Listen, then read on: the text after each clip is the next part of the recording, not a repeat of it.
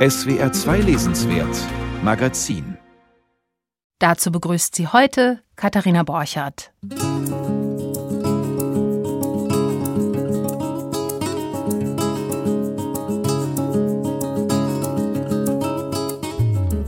Wir sind zwar noch mitten im Sommer, teils sogar noch vor den Sommerferien, doch der literarische Herbst hat schon begonnen.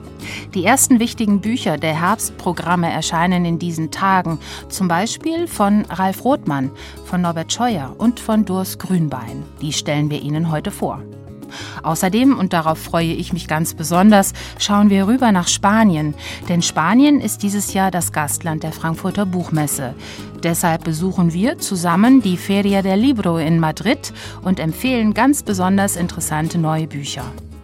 Außerdem spreche ich mit dem Herausgeber einer vierbändigen Prachtausgabe mit dem Titel Spanische und hispanoamerikanische Lyrik, ein ganz außerordentliches Buchprojekt. Die Musik dazu macht heute das Flamenco-Gitarrenduo De Madeira. Ihre CD heißt Aire y Candela, Luft und Kerze.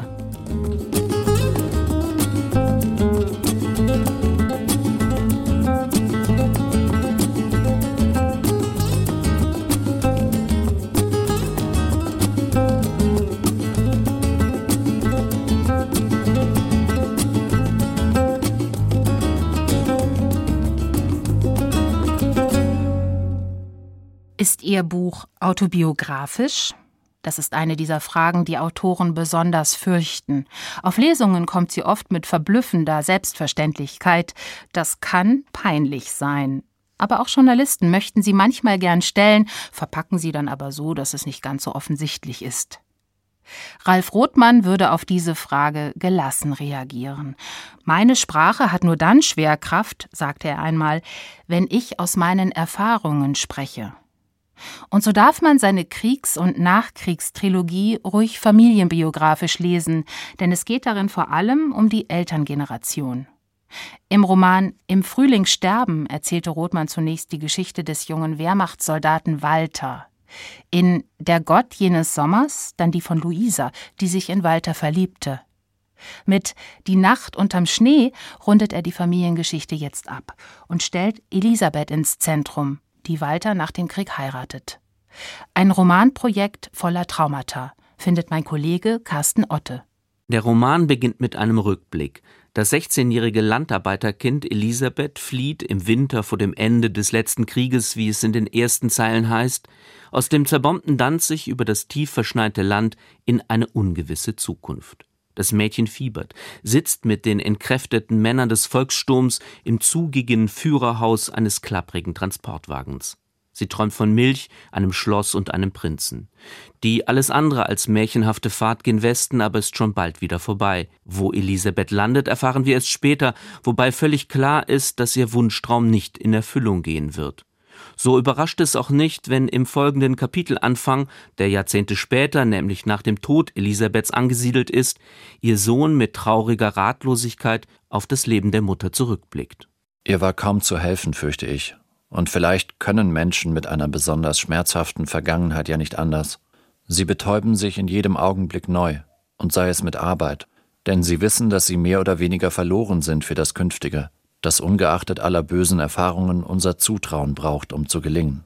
Diese Zeilen schreibt Wolf, der erwachsene Sohn Elisabeths und Walters, an Luisa, die Freundin der mittlerweile verstorbenen Eheleute, und kaum sind die Namen im Text gefallen, werden sich Leserinnen und Leser der beiden vorangegangenen Kriegs- und Nachkriegsromane Ralf Rothmanns an die Schicksale der Figuren erinnern, vielleicht erst bruchstückhaft, aber dann immer klarer.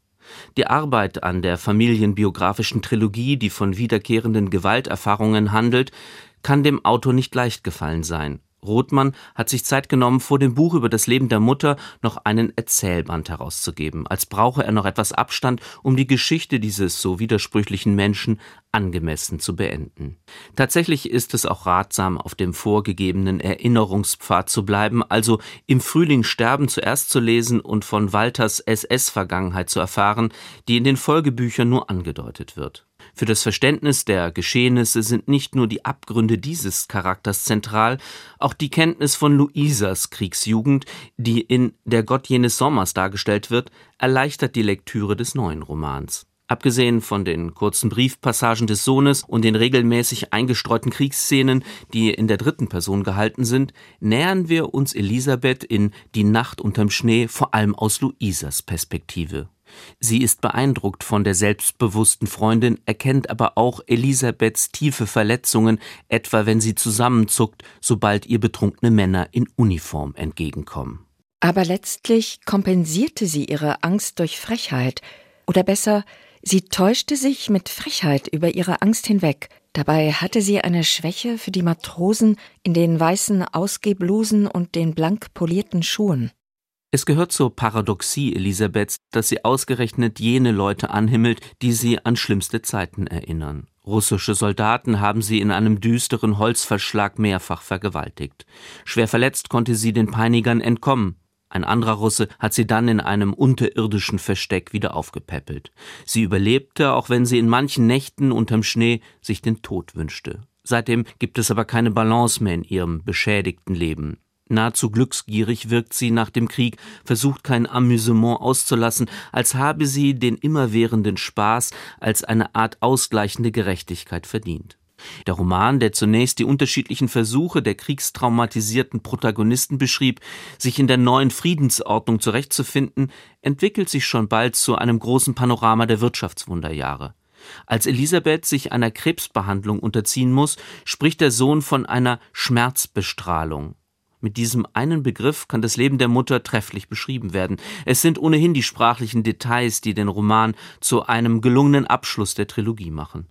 Ralf Rothmann hat in den beiden vorangegangenen Teilen oft mit surrealistischen Szenen sowie mit Bezügen in die Geschichtsbücher vergangener Kriege gearbeitet. Die Nacht unterm Schnee ist deutlich zurückhaltender, was die Wahl der ästhetischen Mittel anbelangt. Rothmann konzentriert sich auf die kleine wilde Mutter, die über sich selbst einmal sagt, die Sehnsucht verändert die Moleküle. Irgendwas im Innersten dieser Frau ist wirklich mutiert, vermutlich weniger wegen unerfüllter Sehnsüchte, sondern vielmehr durch ihre verheerenden Kriegserfahrungen. Unfassbar, dass diese Frau, statt aus dem Leid zu lernen, ihren Frust an den Nachwuchs weitergibt, womit diese Figur gewiss stellvertretend für eine ganze Müttergeneration steht. In der Kindheit prügelte sie uns bei jeder Gelegenheit. Sie schlug Kochlöffel auf uns kaputt, wobei es meistens um nichts ging um einen Grasfleck auf der Sonntagshose, um verschüttete Milch. Jede Lappalie war ihr willkommener Anlass, um ihrem geheimen Schmerz krachend Luft zu machen. Viele Romanpassagen, die stumpfe Gewaltexzesse beschreiben, auf dem Schlachtfeld und in der Familie, erinnern an Russlands barbarischen Krieg gegen die Ukraine.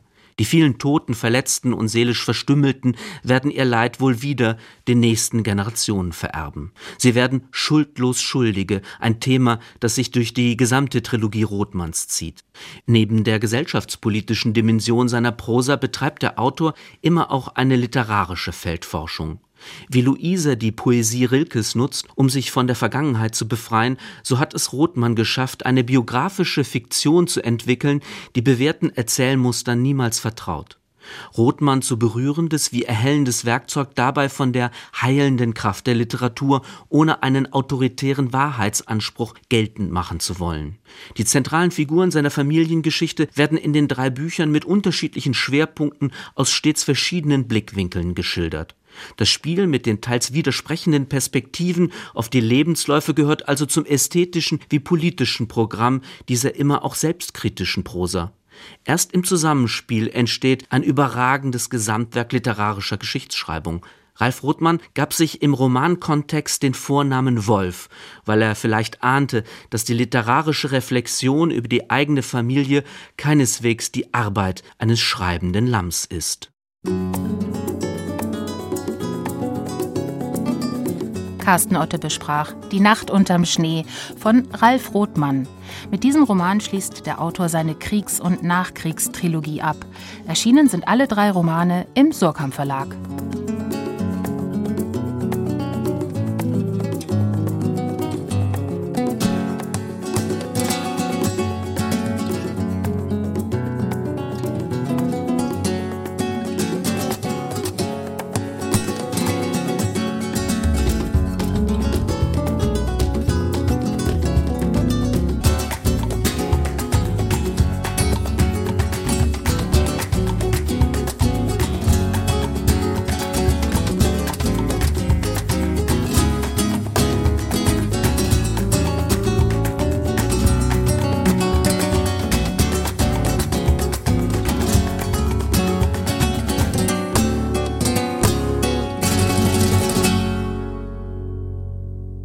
Eigentlich hätten sie schon letztes Jahr auftreten sollen, die Spanier.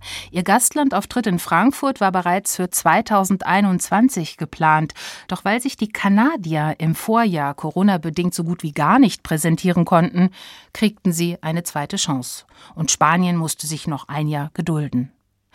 Jetzt im Oktober aber ist es soweit. Viele spanische Bücher wurden frisch übersetzt. Schon letztes Jahr und auch dieses Jahr kommen noch mal viele neue Erscheinungen hinzu. Also jede Menge Lesestoff. Viktoria Eglau sagt, welche Titel besonders interessant sind. Sie war kürzlich auf der Feria del Libro in Madrid und hat sich für uns umgehört.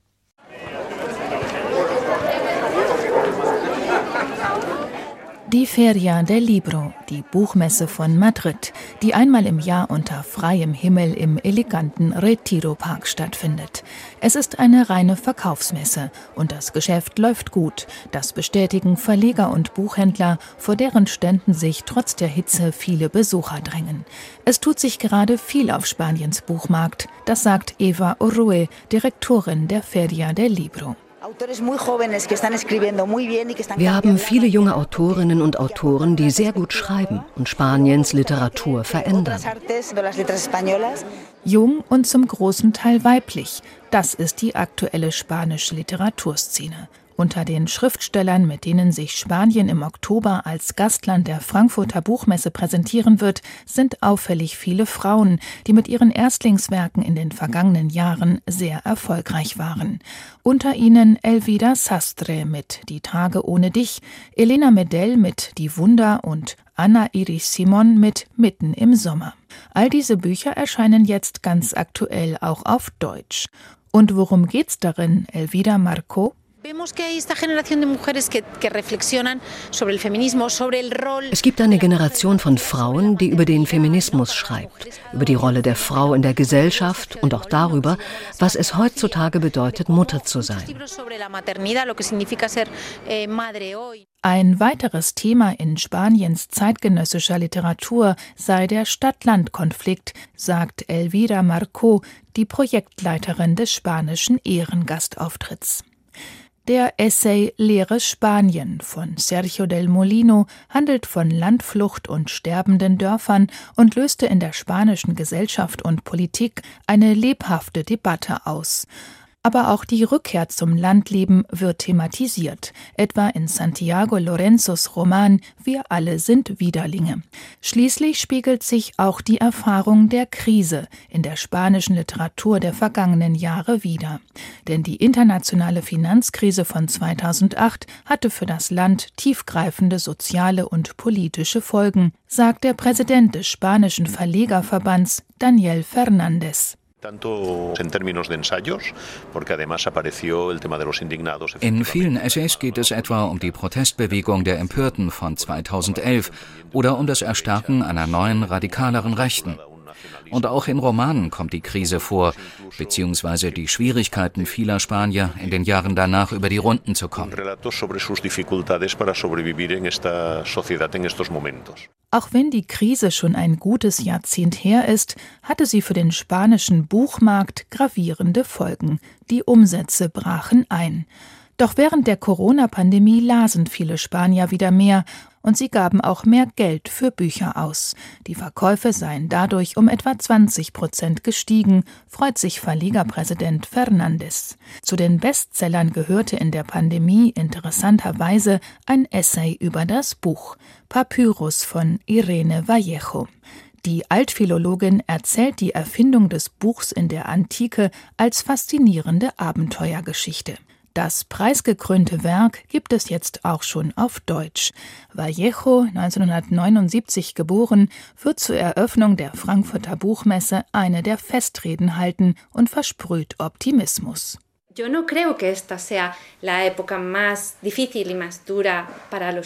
Ich glaube nicht, dass dies die schwierigste Zeit für das Buch ist. Wenn die Leute sagen, es wird immer weniger gelesen, frage ich, weniger als wann? In der Antike und im Mittelalter waren so viele Menschen ausgeschlossen von der Welt der Bücher und damit von Bildung.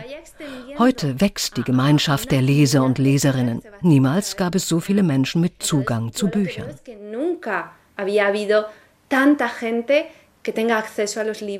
In Spanien werden diese nicht nur auf Spanisch gelesen, sondern auch auf Katalanisch, Baskisch und Galizisch. Knapp 20 Prozent der Buchtitel erscheinen in diesen regionalen Sprachen und auch aus ihnen wird dieses Jahr ins Deutsche übersetzt. Auf viele neue Geschichten aus ganz unterschiedlichen Lebenswirklichkeiten Spaniens dürfen wir uns also freuen.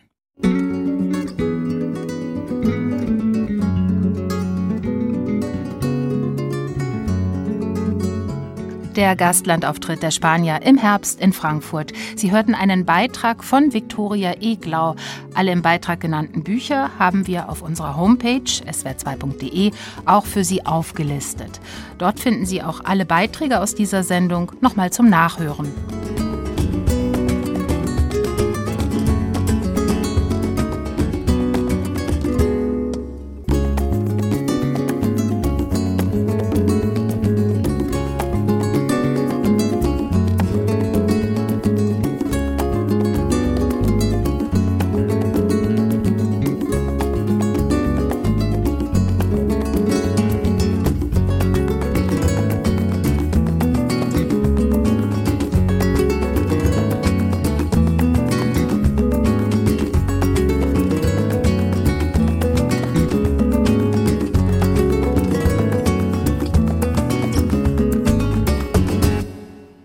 Vier dicke Bände, 2500 Seiten Gedichte, Gedichte und Kommentare dazu. Das ist die Prachtausgabe spanische und hispanoamerikanische Lyrik, die jetzt erschienen ist.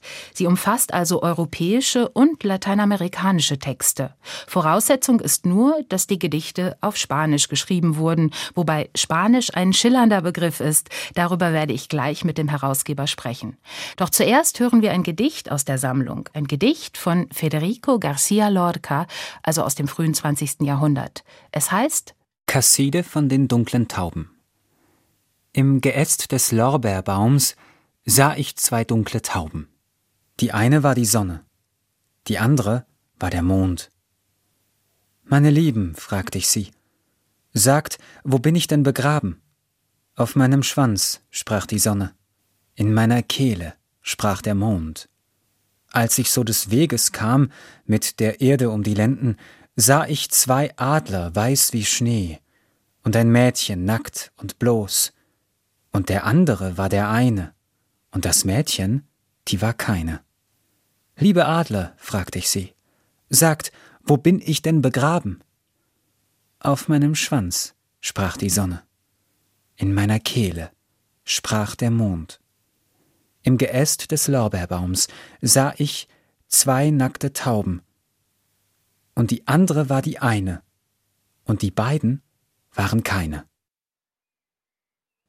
Casside von den dunklen Tauben von Federico García Lorca, einer der wichtigsten spanischen Lyriker der Moderne, 1936 im Alter von nur 38 Jahren ermordet von einem Franco-Anhänger. Casside von den dunklen Tauben ist eines von über 800 Gedichten in der neuen Anthologie Spanische und hispanoamerikanische Lyrik.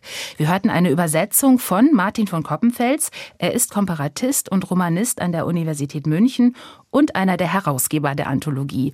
Und er ist jetzt aus München zugeschaltet. Guten Tag, Herr von Koppenfels. Guten Tag. Ja, Sie haben die Kasside von den dunklen Tauben für unser Gespräch selbst ausgewählt. Also ein Gedicht, das Sie besonders wichtig finden. Warum? Zum einen, weil es sehr viele verschiedene charakteristische Traditionen der spanischsprachigen Lyrik in sich vereint, Anspielungen auf die arabisch-andalusische Kultur des Mittelalters, kastilische volkstümliche Formen wie die Romanzenform, nach der das Gedicht gebaut ist, Anspielungen auf mittelalterliche höfische Lyrik, also da ist wirklich alles drin und zwar in einer sehr einfachen Form eingeschmolzen, die im Grunde ja, man könnte sagen, dem Genre des Schlaflieds nahesteht, also eine sehr hypnotische Form mit Lauteffekten. Das ist außerordentlich faszinierend und deswegen habe ich das ausgewählt. Hm. Federico García Lorca ist einer der bekanntesten spanischen Lyriker. Also die großen Namen fehlen in ihrer Anthologie nicht, aber es war ihnen auch wichtig, sozusagen das literarische Umfeld zu zeigen, also wichtige Texte von weniger bekannten Lyrikerinnen und Lyrikern und auch Entwicklungslinien deutlich zu machen, oder? Ja, also das ist sozusagen die erste große Aufgabe, wenn man eine größere Sammlung von Gedichten zusammenstellt, ist natürlich Kanonbildung. Also wer kommt rein und wer kommt nicht rein. Diese In-Out-Fragen sind mhm. natürlich ganz entscheidend. Und hier gibt es ein zusätzliches Problem, nämlich dass diese Traditionen, also in ihrer Tiefe, gerade in ihrer historischen Tiefe, einem deutschen Publikum sehr wenig bekannt sind. Das heißt, man muss vermitteln, man muss, denke ich, also wir haben uns zur Aufgabe gemacht, auch darzustellen, was sozusagen äh, innerhalb der spanischen und äh, hispanoamerikanischen Kulturen als kanonisch gilt, aber zugleich eben auch ein bisschen darauf geguckt, was ist vielleicht vermittelbar, wo gibt es vielleicht schon eine Tradition des Übersetzens ins Deutsche. Und daraus entsteht sozusagen so eine komplexe Gemengelage. Und äh, wir haben versucht, eine Reihe, wie Sie schon gesagt haben, eine Reihe prominenter Autoren und Autorinnen sozusagen ins Zentrum zu stellen und wirklich mit vielen Gedichten zu repräsentieren. Wir haben ja Gott sei Dank viel Platz in dieser Anthologie. Und zugleich wollten wir dann aber auch die vielen weniger bekannten, aber auch großartigen Figuren ein wenig mitrepräsentieren, die diese zentralen Figuren umgeben und ja. Sie haben Ihre Anthologie chronologisch angelegt, also von den allerersten spanischen Einsprengseln oder Einsprengseln spanischer Umgangssprache in maurisch-arabischen Texten bis hin zu ganz aktuellen Gedichten. So kamen 200 Autorinnen und Autoren zusammen und bekamen einen Platz in der Sammlung. Wie haben Sie denn die Texte zu den vier Bänden gebündelt? Wie haben Sie die gruppiert? Ja, das ist auch nicht ganz leicht zu sagen, weil wir verschiedene Prinzipien angewandt haben. Also zunächst mal ist, glaube ich, wichtig zu sehen, dass wir versucht haben, in dem Aufbau der Sammlung nachzuvollziehen, wie allmählich die hispanoamerikanischen Literaturen aus dem ja, traditionellen Korpus der europäischen spanischen Lyrik herauswachsen und sich emanzipieren seit Beginn des 19. Jahrhunderts mit der Unabhängigkeit der meisten dieser Staaten. Und das heißt, wir haben nicht irgendwie versucht, einen Lateinamerika-Band zu machen, sozusagen als so eine Art Ergänzungsabteilung, sondern wir haben einen stetig wachsenden Anteil amerikanischer Texte in dieser Sammlung. Also im allerersten Band, der der Mittelalter- und äh, Renaissance-Band ist, gibt es einen einzigen Text von einem, nämlich von einem der allerersten spanischen Dichter, die in der neuen Welt in Mexiko geboren sind. Und dann nimmt es stetig zu bis hin zum vierten Band, wo, glaube ich, zwei Drittel der Textmasse aus Lateinamerika kommen. Also das ist, war vielleicht das grundlegende Aufbauprinzip. Und ansonsten haben wir schon nach Autoren gruppiert, soweit es ging sowie ergänzend auch teilweise thematisch. Wir haben Schwerpunkte gebildet zu bestimmten Formtraditionen. Wir haben zum Beispiel einen kleinen Schwerpunkt zu dem wunderbaren Korpus der judenspanischen Lyrik, sephardischen Lyrik. Das sind die rituellen Lieder, die die aus Spanien vertriebenen Juden in der Diaspora, in ihren Exilländern weiter bewahrt haben bis ins 20. Jahrhundert hinein. Und schließlich haben wir auch ein größeres Korpus von anonymen Texten. Das sind vor allem die alten mittelalterlichen Texte, das wir natürlich auch irgendwo einfügen mussten und dass man nicht unter einem bestimmten Autorennamen gruppieren konnte. Ja, ich muss auch sagen, dass diese sephardischen Texte extrem interessant sind. Mhm. Das sind ja Sprachkapseln im Grunde, die woanders überlebt haben, ne? spanische Sprachkapseln.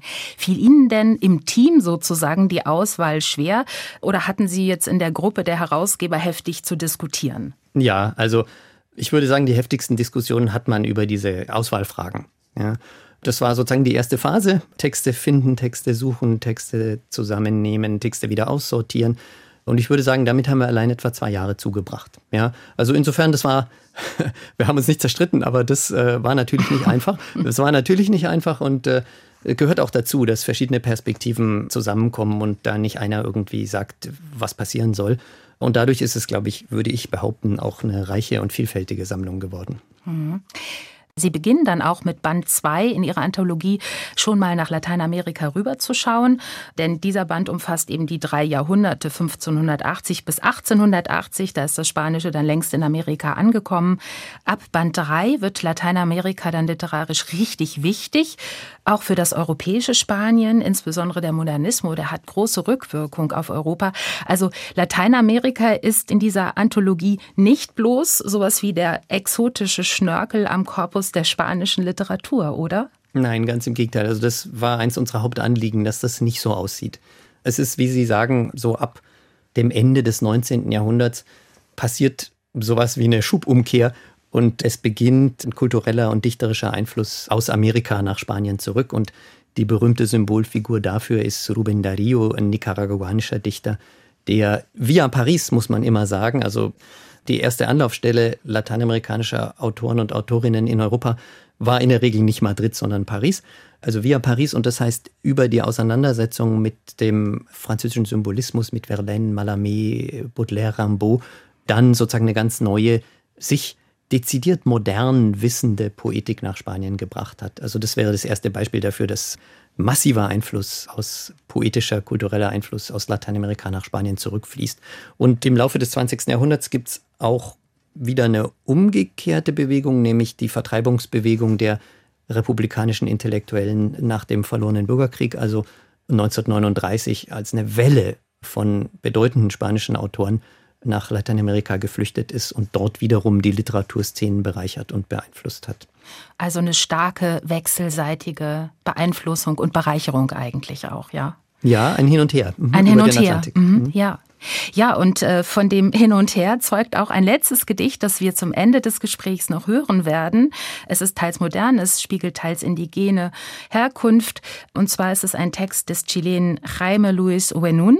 Jaime Luis Uenun ist Sohn eines Mapuche und er lehrt indigene Lyrik an der Universität in Santiago de Chile.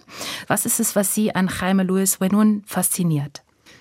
Verschiedene Dinge. Also zum einen natürlich der Versuch, die wie überall auf dem amerikanischen Kontinent im Verschwinden begriffene indigene Kultur äh, mit ins Spiel zu bringen. Also er schreibt auch auf Mapuche und setzt sich in seinem Werk in vielerlei Hinsicht sozusagen mit der kolonialen Geschichte Chiles, also des Staates, in dem er lebt, auseinander. Er kommt aus Südchile, also vom 40. Breitengrad. Das ist sehr weit unten auf der Südhalbkugel und ist insofern auch ein Symbol für die enorme, natürlich ursprünglich imperiale Ausbreitung der spanischen Sprache. Und zugleich spiegelt er auf eindrucksvolle Weise sowas wie eine Auseinandersetzung mit dem ja, politischen und kulturellen Status des Spanischen. Also erfindet Fantasiewelten, aber auch erreichert das Spanische sozusagen mit Archaismen, aber eben auch mit indigenen Worten an und baut sich so eine Art poetische Sprache, die dem Zwischenstatus sozusagen seiner eigenen ethnischen Herkunft angemessen ist.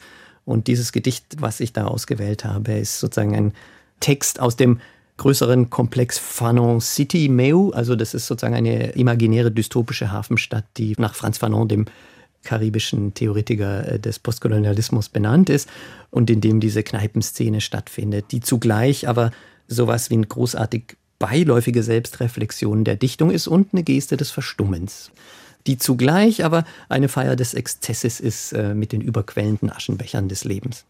Von diesen Aschenbechern hören wir jetzt. Es ist auch der letzte Text in Ihrer Anthologie. Wir hören die Übersetzung von Louis Ruby.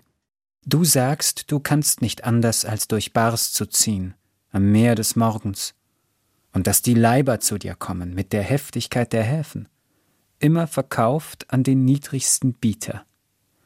Tatsächlich wirst du vergeblich weinen, und wird dein Durst nur noch die Eitelkeit der Bäume sein, die auf dem Hügel glauben, sie siegten über den trüben Nachthimmel. Die Stille unterdessen wird das ihre tun mit diesen Gedichten, die friedlich herunterbrennen in den überquellenden Aschenbechern des Lebens. Das letzte Gedicht aus der Anthologie Spanische und hispanoamerikanische Lyrik. Vier prachtvolle Bände im Schuber, zweisprachig, erschienen im Beck Verlag. Herausgegeben von Susanne Lange, Petra Strien, Johanna Schumm und Horst Weich. Und natürlich von Martin von Koppenfels, mit dem ich heute über den Band sprach, hier auf SWR 2. Herr von Koppenfels, vielen Dank für das Gespräch. Ich danke.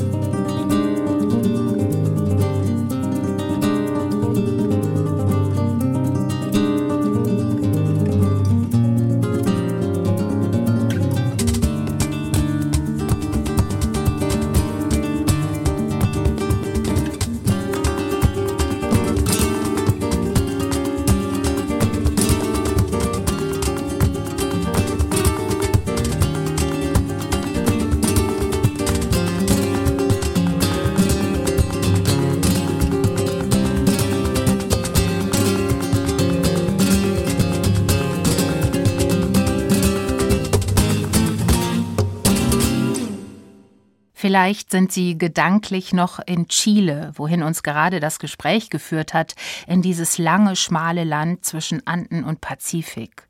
Über 4000 Kilometer ist es lang und es hat bereits zwei Literaturnobelpreisträger hervorgebracht: Gabriela Mistral und Pablo Neruda. Aber auch andere chilenische Autoren sind bei uns bekannt, Roberto Bolaño zum Beispiel und natürlich Isabel Allende die seit dem Geisterhaus in den 80ern 75 Millionen Bücher verkauft haben soll. Ein unfassbarer Erfolg. In zwei Wochen wird sie 80, doch sie schreibt noch immer. Morgen erscheint mit Violetta ihr 26. Roman. Eva Kanowski hat ihn gelesen. Violetta ist eine typische Hauptfigur von Isabel Allende. Eine Kämpfernatur, auf wirtschaftliche Selbstständigkeit bedacht und trotz aller Fehler sympathisch. Sie ist bereits 100 Jahre alt, als die Corona-Pandemie beginnt. Sie vermutet nun, dass ihr Leben sich dem Ende nähern könnte und entschließt sich, ihre Autobiografie zu schreiben. In Form eines langen Briefes an ihren Enkel Camilo. Mein Leben ist es wert, erzählt zu werden, was weniger an meinen tugendhaften als an meinen sündigen Taten liegt, von denen du viele nicht ahnst. Schreibt sie ihm. Sie erblickte 1920 das Licht der Welt, als die erste große Pandemie wütete, die spanische Grippe. Nicht nur die todbringende Seuche vertreibt die Familie dann aus der Hauptstadt. Der Vater hat auch mit Betrügereien sein Unternehmen ruiniert und kann sich in den besseren Kreisen nicht mehr sehen lassen. So flüchtet die Familie in den rauen Süden Chiles. Violetta, das Mädchen aus der gebildeten Oberschicht, wird nun in bescheidenen Verhältnissen groß, auf einem kleinen Hof, in einer von indigenen Gebräuchen geprägten Welt. Isabel Allende schildert das Leben im bäuerlichen Süden mit der ihr eigenen Lebendigkeit. Zunächst bewegt sich Violetta noch auf den für eine junge Frau damals vorgesehenen Pfaden. Sie heiratet einen Mann aus einer ultrakonservativen deutschen Einwandererfamilie. Fabian ist ein guter Junge, anständig, fleißig, gerade heraus. Er hängt an seiner Familie, wie sich das gehört, und der Tierarztberuf ist aller Ehren wert, sagte Tante Pilar. Dieser Junge ist einer, der für eine einzige große Liebe geschaffen ist, ergänzte Tante Pia unverbesserlich romantisch. Er ist ein Langweiler, so vorhersehbar, dass man jetzt schon weiß, wie er in 10, 20 oder 50 Jahren sein wird, wandte ich ein. Gegen Fabians Willen und die gesellschaftlichen Gepflogenheiten im Chile der 40er Jahre stellt sich Violetta allerdings früh wirtschaftlich auf eigene Füße. Sie führt mit ihrem Bruder eine Firma, die Holzhäuser baut. Als der Pilot Julian ihren Weg kreuzt, beginnen ihre sündigen Taten. Von da an wird das Buch erst zu einem Liebes- und dann zu einem Abenteuerroman. Violetta verlässt ihren Mann Fabian und bekommt zwei Kinder mit Julian. Der mutet ihr viel zu. Lügen, Seitensprünge, Gewalt. Und er verwickelt sie zudem in dunkle Geschäfte. Kurz, in die Figur des attraktiven Verführers Julian hat die Autorin alles Schlechte hineingepackt, wogegen sich Frauen bei Männern wehren sollten, womit sie ihrer Violetta die Chance gibt, sich aus dieser toxischen Beziehung zu winden und sich als feministisches Vorbild zu beweisen etwas weniger dick aufgetragen und in ein paar Verbrechen weniger verwickelt, wäre dieser Julian immer noch Scheusal genug, aber ein realistischerer Gegenspieler für die durchaus glaubhafte Protagonistin Violetta. Die Figur des Julian wird von Allende auch benutzt, um sämtliche bedeutenden Krisen des 20. Jahrhunderts anzuschneiden. Da darf die kubanische Revolution von 1959 nicht fehlen. Also arbeitet Widerling Julian auch für Kubas rechten Diktator Batista sowie für dessen Gegner, den Revolutionär Fidel Castro. Die Autorin belässt es allerdings immer nur bei der Aufzählung der historischen Ereignisse.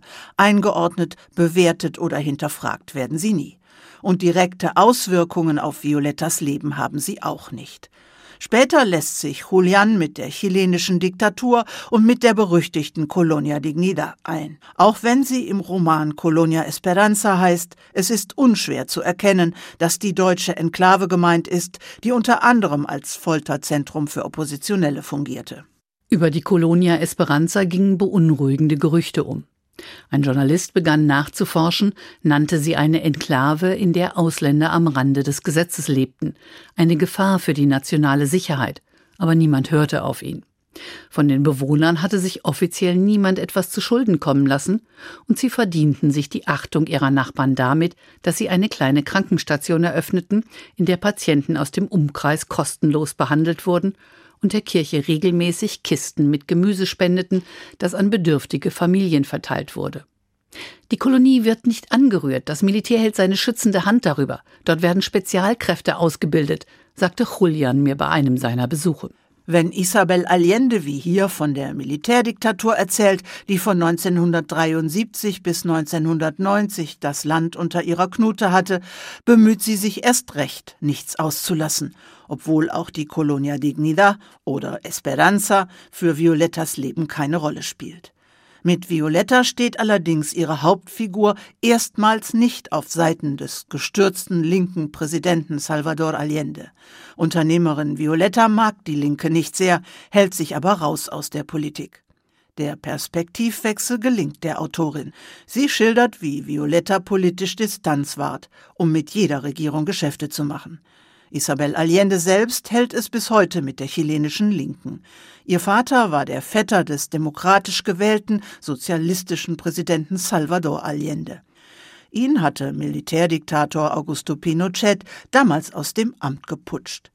Isabel Allendes 26. Roman enthält weder inhaltliche noch stilistische Überraschungen, ist aber sauber recherchiert und schlüssig konstruiert und die Fans von Isabel Allendes starken Frauenfiguren werden Violetta mögen.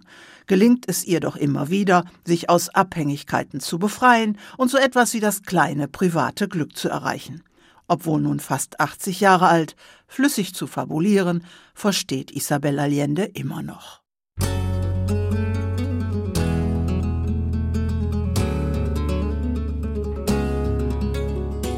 Violeta, der neue Roman von Isabel Allende. Ihr Schreiben wird mit den Jahren nicht unbedingt subtiler, erfolgreich aber ist sie noch immer.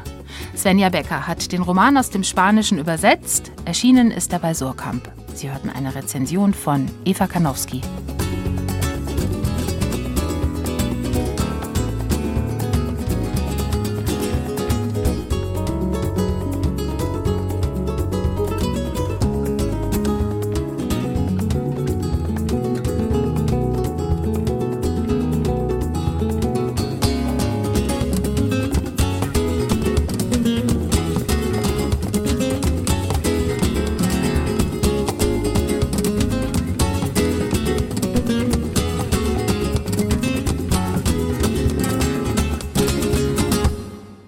Genau ein Jahr ist es her, dass die Eifel überflutet wurde. Auch das Örtchen Kall war betroffen, in dem der Autor Norbert Scheuer lebt. Er war gerade dabei, Mutabor zu schreiben, seinen neuen Roman, da kam das Wasser. Sein eigenes Haus wurde verschont, und so konnte er später denen helfen, die viel oder alles verloren hatten. Kall hat gut 10.000 Einwohner und wirklich keine überregionale Bedeutung wären da nicht die Romane von Norbert Scheuer, die von Kall ausgehen oder dorthin zurückkehren oder überhaupt ganz und gar dort spielen. So auch Mutabor. Wolfgang Schneider hat den Roman gelesen. Im Zentrum von Mutabor steht eine junge Frau. Scheuerleser sind ihr schon als Nebenfigur seines Romans Am Grund des Universums begegnet. Nina, die dort frühmorgens Zeitungen austrug und offenkundig psychische Probleme hatte, weil sie sich ritzte. Das vernachlässigte und verträumte Mädchen ist eine Außenseiterin in Kall, jenem Eifelörtchen, wo Norbert Scheuer seine Romane spielen lässt. Sie lassen sich eigenständig lesen, auch wenn sie immer wieder aufeinander Bezug nehmen und die Perspektiven variieren. Sehnsucht nach Verwandlung ist das Leitmotiv von Ninas Geschichte. Deshalb der Titel Mutabor, das Zauberwort aus Wilhelm Haufs Märchen Kalif Storch. Das bedeutet, ich werde mich verwandeln. Nina will heraus aus der larvenhaften Unwissenheit um sich selbst. Sie sucht nach ihrer Herkunft und Identität. Ihren Vater kennt sie nicht und von ihrer Mutter Ruth weiß sie wenig. Der Ort, an dem sich die Schicksale kreuzen, ist die Supermarktcafeteria von Kall, wo die Grauköpfe ihren Stammplatz haben, eine Gruppe alter Männer, die Schwatzbedürfnis und Gier nach Neuigkeiten zusammentreibt. Sie bilden gleichsam den antiken Chor, der das Geschehen begleitet, und könnten Nina einiges von ihrer Herkunft verraten. schweigen jedoch hartnäckig. Auch mit der für sie zuständigen Sozialarbeiterin, dem Krapfen, hat sie wenig Glück. Nina, die nach Zuneigung dürstet, wird von ihr sexuell missbraucht, ein wichtiges Motiv des Romans. Also lasse ich alles mit mir geschehen. Wenn ich später nackt, ausgestreckt neben ihr liege, weine ich und will sie beißen, so fest das Blut aus meinem Mund fließt, wie aus dem Mund einer wilden Bestie, die gerade ein Tier gerissen hat. Abrupt setzt sie sich auf und zieht hastig ihren BH an. Während sie ihre Bluse zuknöpft, warnt sie mich, bloß niemandem von uns zu erzählen, sonst würde sie alle meine Verfehlungen melden müssen. Die einzige, die ihr liebevoll und helfend begegnet, bis Nina mit ihren Fragen zu weit ins Verschwiegene, Verdrängte vorstößt, ist die Lehrerin Sophia Molitor, die sie Tante nennt. Ihre Zuwendung hat jedoch mit einer ominösen Schuld zu tun, die Nina erst spät und in Bruchstücken offenbar wird. Die zunehmend verwirrte alte Lehrerin wird von ihrer Vergangenheit eingeholt. Ihr vor langer Zeit in China verschollener, zu Lebzeiten sehr affärenfreudiger Mann Eugen sucht sie in Träumen und Visionen heim. Szenen, die in Scheuers dunkelpoetischer Erzählweise beeindruckend ins Phantasmagorische übergehen. Nach Bier, Schnaps, Zigarren und Pferdeschweiß stinkend verlangt er von ihr, eines der teuren chinesischen Seidenkleider und die Lotusschuhe anzuziehen, die er ihr von seinen Reisen mitgebracht hat. Widerwillig, nur um ihm zu gefallen und weil sie ihn so liebt, schlüpft sie in das Kleid und zwängt ihre Füße in die viel zu kleinen Schuhe. Mutabor ist ein Geflecht von teils nur angedeuteten Geschichten, ein dunkles, poetisches Buch voller Wahn und Gewalt, Liebesqual und Verhängnis. Von Heimat als heiler Welt kann keine Rede sein. Zwischendrin hat der Roman aber auch Momente der Heiterkeit, vor allem wenn Nina sich an den verstorbenen Großvater erinnert. Ihn, der im Alter immer mehr in der Fantasie lebte, hat sie geliebt, vor allem die gemeinsamen Ausflüge im Opel Kapitän. Der regionalen Gebundenheit und Bodenständigkeit des Erzählers Norbert Scheuer kontrastiert ja die Fluchttendenz seiner Figuren.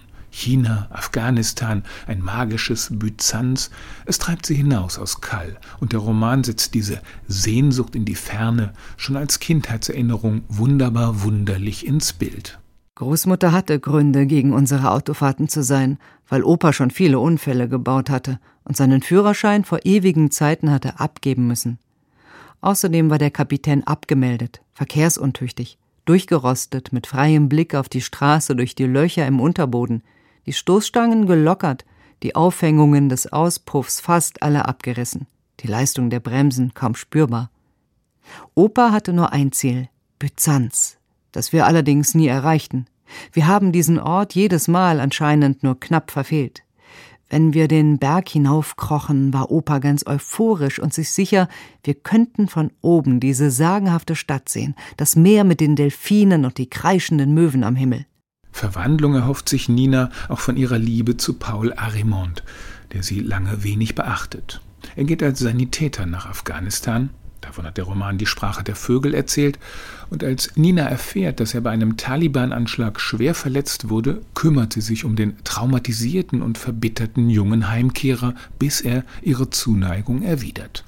Die eine Nacht, die sie miteinander verbringen, ist die schönste in Ninas bisherigem Leben.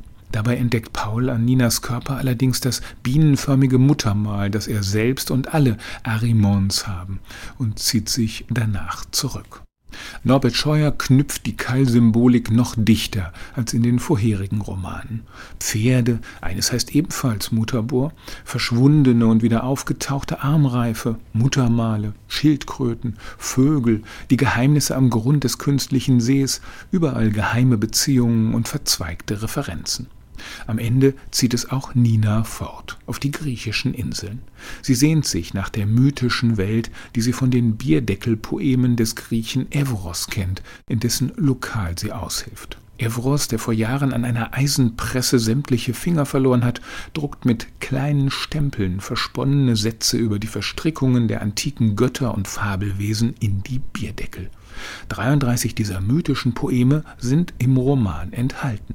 Noch einmal vergrößert wird der symbolische Beziehungsreichtum durch die zart gestrichelten Tintentropfenzeichnungen, in denen Nina ihre Sehnsüchte, Ängste und Obsessionen ausdrückt und die real von Erasmus Scheuer, dem Sohn des Autors, stammen.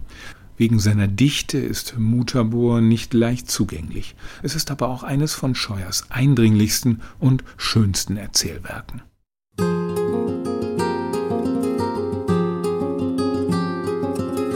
Das findet Wolfgang Schneider. Er besprach Mutabor, den neuen Roman von Norbert Scheuer. Erschienen ist der Roman im Verlag CH Beck.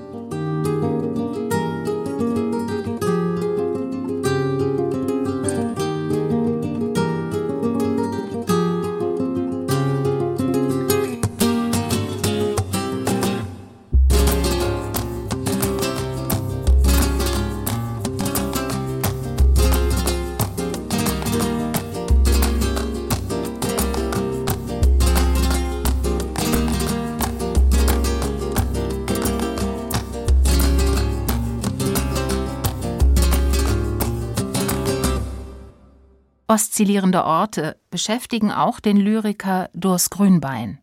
Über Kall in der Eifel hat er allerdings noch kein Gedicht geschrieben. Ihn ziehen eher die klassischen Gegenden an, vor allem Italien, wo er seit einigen Jahren lebt. Und auch er selbst wurde früh zum Klassiker. Schon mit 33 Jahren, 1995, erhielt er den Georg Büchner Preis. Morgen erscheint ein neuer Gedichtband von Durs Grünbein. Äquidistanz heißt er, was so viel bedeutet wie gleicher Abstand. Wie nah geht Grünbein ran? Wie groß ist die Distanz, die er zu Orten und Gegenständen hält? Das weiß jetzt Ulrich Rüdenauer. Es gibt eine Facette in Durs Grünbeins Lyrik der letzten Jahre, die seine Kritiker zu fast schon polemischen Verrissen herausgefordert hat. Banalste Erkenntnisse, so der Vorwurf, würden mit einem Zuckerguss bildungsbürgerlicher Gelehrsamkeit dekoriert. Wenig lasse sich nur noch erkennen von den kraftvollen frühen Werken, in denen das Lebensgefühl der Umbruchjahre um 1990 einen suggestiven Ausdruck fand. Dann kam der Büchnerpreis, den er mit 33 erhielt. Liest man nun in seinem neuen Gedichtband Äquidistanz, so scheint sein Schreiben von einer größeren Leichtigkeit bestimmt, etwas Skizzenhaftes zu haben, eine manchmal verzaubernde Beiläufigkeit. Es ist eine einfache, mitunter prosaische Sprache, wenngleich die Themen durchaus ins Dunkel führen, hinein ins Mörderrevier der wiederbereinigten Hauptstadt, ins Berlin mit seinen Stummfilmmonstern und zu den Hochständen der Vergangenheit, aus denen auf menschliches Wild gelauert wurde. In neun Abteilungen und annähernd 100 Gedichten führt uns Grünbein durch die Zwielichtzonen der Metropole, wo wir Georg Heim, Siegfried Krakauer und Walter Benjamin begegnen und wo die Vergangenheit die Gegenwart fast absorbiert. Wir reisen nach Italien, in Grünbeins Wahlheimatstadt Rom, wo U-Bahnen durch antike Schlafzimmer, Tavernen und Thermen jagen. Gottfried Benn oder Paul Celan grüßen von weitem fast dezent. Es geht auf Inseln und in die geheimnisvolle Unterwasserwelt zu Laichkräutern, Plankton, Kaulerpa und wogenden Posidonien und all diese Bewegungen durch verschiedene Schichten, historische und geologische, durch Denk- und Möglichkeitsräume münden ins Titelgedicht Äquidistanz. Mehr bei den Dingen als bei den Worten zu sein, oder zwischen den Worten und den Dingen, in einem Niemandsland, zwischen den allzeit vibrierenden Gehirnen innen wie außen, gleich nah und fern, zwischen den Polen, den Thesen, den Fronten, in mittlerem Abstand, anderswo, anderswo. Äquidistanz bezeichnet in der Mathematik Punkte oder Objekte, die den gleichen Abstand zueinander aufweisen. Aber was heißt das bezogen auf Grünbeins Gedichte? Der Titel führt womöglich ins Zentrum eines Werks, in dem das Ferne so nah ist wie das nahe Fern die Vergangenheit so gegenwärtig scheint, wie die Gegenwart schon den Nimbus des Vergangenen trägt. Du bist nicht ganz da, das wird dem lyrischen eher vorgeworfen. Nicht ganz da, das heißt, in Gedanken zu sein, zwischen den Worten und den Dingen. Grünbein wahrt zu allen Phänomenen den gleichen Abstand. Parallelen ziehen, darum ist es ihm zu tun. Entsetzt nur von der Idee, dass sie einander im Unendlichen schneiden, in freien, wenngleich sehr rhythmischen Formen, die einzelnen Strophen gehorchen weniger einem metrischen Prinzip, erscheinen vielmehr wie Gedankeneinheiten, sucht Grünbein nach historischen Parallelen. Er zieht Linien, beschreibt Kurven und bleibt doch immer als Beobachter distanziert, zum 20. Jahrhundert wie zum Jetzt. Historische Wasser, aus vielerlei Zeiten legiert, mit Toten gefüttert, Revolutionen, von Industrie satt. Gleichgültig fließen sie an Lagerhallen, Fabrikruinen, neuen Reihenhäusern vorbei, von Schloss zu Schloss. Sie fließen im Kreis, wie durch alle Haushalte Strom fließt und die Großstadt erhält. Modernes Recycling. Als wäre das Unbewusste ein Urstromtal. Wer bin ich an dieser Stelle der Chronik? Ich gehe, sehe das Ganze und bin doch nicht mit im Bild. Ein Schwanenpaar treibt in der Rinne, die Hälse abgeschnitten im Spiegel der Dämmerung. Neujahrsabend, Heimkehr, das Jahr hat begonnen. Viele von Grünbeins neuen Texten lassen sich durchaus als Antwort lesen auf die Geschichtsvergessenheit neurechter Intellektueller, die sich in ihrer Meinungsfreiheit eingeschränkt fühlen oder sich in einen revisionistischen Furor reden können. Geschichte aber, darauf beharrt Grünbein, schreibt sich ein in die Poesie. Wie und warum sie das tut, darüber hat Grünbein in seinen Oxford Lectures jenseits der Literatur geredet. Seine Oxford Lectures beginnen mit der Briefmarkensammlung des Kindes, darunter ein verbotener Schatz, Marken mit Hitlers Profil. Diese Episode findet sich jetzt verwandelt im Gedicht Die Liebe im Dritten Reich wieder. Die violette Briefmarke zeigt ihn im Profil, den Führer der Deutschen. Der Gedanke? Millionen Zungen haben ihn damals abgeleckt. Natürlich von hinten nur, unbewusst. Grünbeins Gedichte haben etwas Zeitloses. Sie sind nicht avanciert oder avantgardistisch. Ihnen wurde eine gewisse Kühle attestiert, und doch stechen aus dem erzählerischen und reflektierenden Duktus immer wieder Bilder heraus, die sich einprägen. Der Kanal, der sich durch die Nacht windet, wird zur frischen Reptilienhaut, der feuchte rosa Marmor in Parma glänzt wie Gaumenfleisch. Mit dem Metaphorischen operiert Grünbein jedoch sparsam, das nüchterne Protokoll dominiert. Umso schöner und reizvoller, wenn dann zuweilen ein staunender, fast ungläubiger Blick doch der wunderhaften Welt erliegt und das Gedicht etwas Schwebendes bekommt. Alles ist Farbe hier, alles Licht. Wie geblendet gehst du umher, in dir ein Summen. Matisse, Matisse.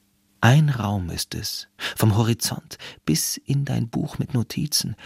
Auf einmal die ganze Palette, chromatisch abgestuft. Bäume steigen aus Meerestiefen. Algen hängen vom Himmel herab. Äquidistanz heißt Durst Grünbeins neuer Lyrikband, womit wir die Sendung beschließen, in der wir auch viel Lyrik aus Spanien und Lateinamerika vorgestellt haben. Ulrich Rüdenauer besprach Äquidistanz. Erschienen ist der Band bei Surkamp.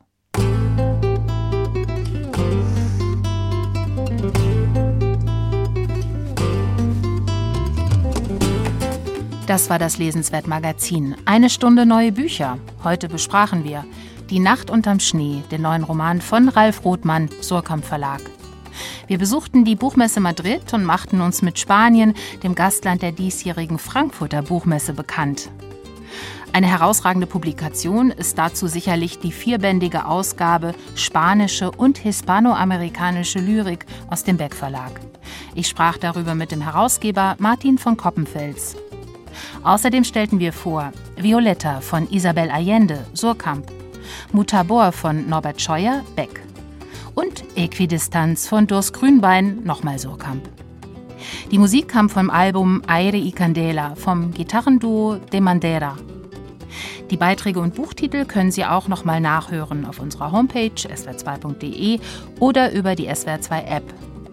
Jetzt gibt's hier die Nachrichten und dann das Hörspiel am Sonntag. Heute senden wir Bonjour Tristesse nach einem Roman von Françoise Sagon. Um die Technik kümmerte sich heute Rudyard Hasel. Am Mikrofon war Katharina Borchardt.